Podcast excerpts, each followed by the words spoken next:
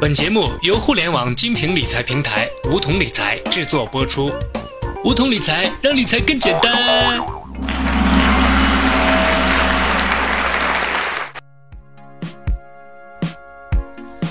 欢迎收听梧桐理财学堂，梧桐小学弟给大家请安了。你们想我了吗？还有两天，全国的莘莘学子们就要迎来高考了。学弟学妹们一定要相信自己，好好加油，考出好成绩。在上一期的节目中，我们浅谈了理财产品的三大特性，知道了收益与风险的并存关系，知道了时间对于理财的重要性。那么今天我们就来聊一聊资产配置。为了方便理解，我们假设你现在拥有十万块，请问你会如何投资呢？我相信每个人都会通过努力得到你人生中的第一个十万元，说多不多，说少也不少。当我有第一个十万元的时候，我慌了。如果全都放到银行存定期，央行降息了，定存一年只有三千元，还不如放在余额宝里呢，这样可能会有四千元。这个时候，如果是你想要争取更多的收益，你会怎么做呢？有人说很简单啊，现在是大牛市，买股票肯定赚。但是作为一个小散户，我并不知道如何选择股票，即使知道哪只股票会涨，也不敢把十万元全部都砸进去，因为这很有可能是一场亏本的买卖。我家隔壁老王套了五年都没回本呢。有人又说了，那我买银行理财产品好了，现在两年期的银行理财产品能有百分之六以上的收益。比余额宝高，比股票安全，这下总行了吧？当然可以，我的十万元都放在两年期的银行理财里面。万一七夕情人节那天我正好告别单身，不再当单身狗了，需要买一个苹果表作为礼物送给女朋友怎么办呢？因此，怎么样灵活利用这十万块，既不让它变成一笔死钱，又可以在资金相对安全的前提下，最大限度的获取收益，这是一门学问。首先分析自身的现状，我现在处于人生的奋斗期，既不用操心父母，也不用考虑生养小孩，我需要的是攒钱买房买车娶新娘。因此，我没有放手一搏投身股市的勇气，也没有死守这十万元的保守心态。所以，我的风险偏好是中等型。而通过上一期节目，我知道了高收益意味着高风险，于是我不再傻乎乎的要求高收益，我只要稳健的增长。分散投资，合理规划。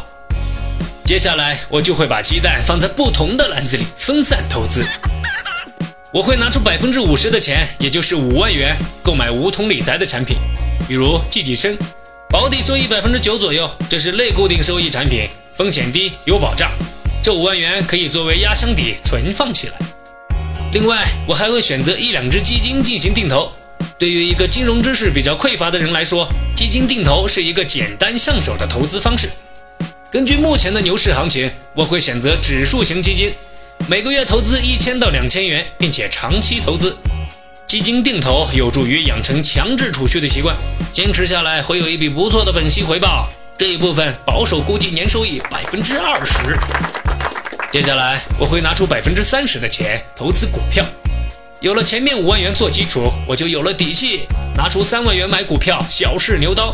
当然，这三万元我也会分散到两到三只股票中，并且设置我的心理预警线。